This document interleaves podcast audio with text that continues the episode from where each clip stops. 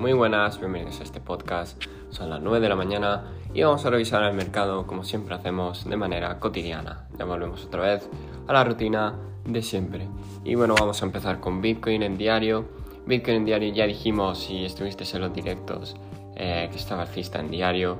los obstáculos que tenía principalmente eran los 17.000 que los ha superado, los 17.500 y los 18.000 incluyendo la mecha de liquidez que dejó hasta los 18.300.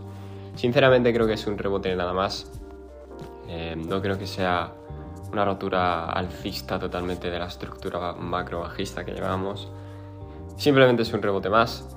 Eh, veremos a ver hasta dónde puede llegar.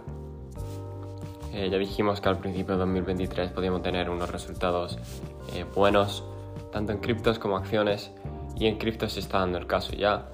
En, acciones, por ejemplo, el Nasdaq eh, sí que sigue alcista. La zona de rebote ya dijimos que podía ser en torno a los 11.400. Eh, con torno al SP500 dijimos también que estaba alcista eh, y podía llegar a la zona de las 4.020, por ejemplo, también esa directriz ¿no? bajista desde el año 2022. El dólar, por su parte, sigue bajando, lo que impulsa a los, a los, a los, perdón, a los mercados a subir eh, a su propia manera. Eh, evidentemente el dólar mientras no pierda esta zona está bien. Y también tenemos rebote evidentemente en el total market cap, una bajada de la dominancia y, y por último el oro, que el oro está superando todas las expectativas, ¿vale?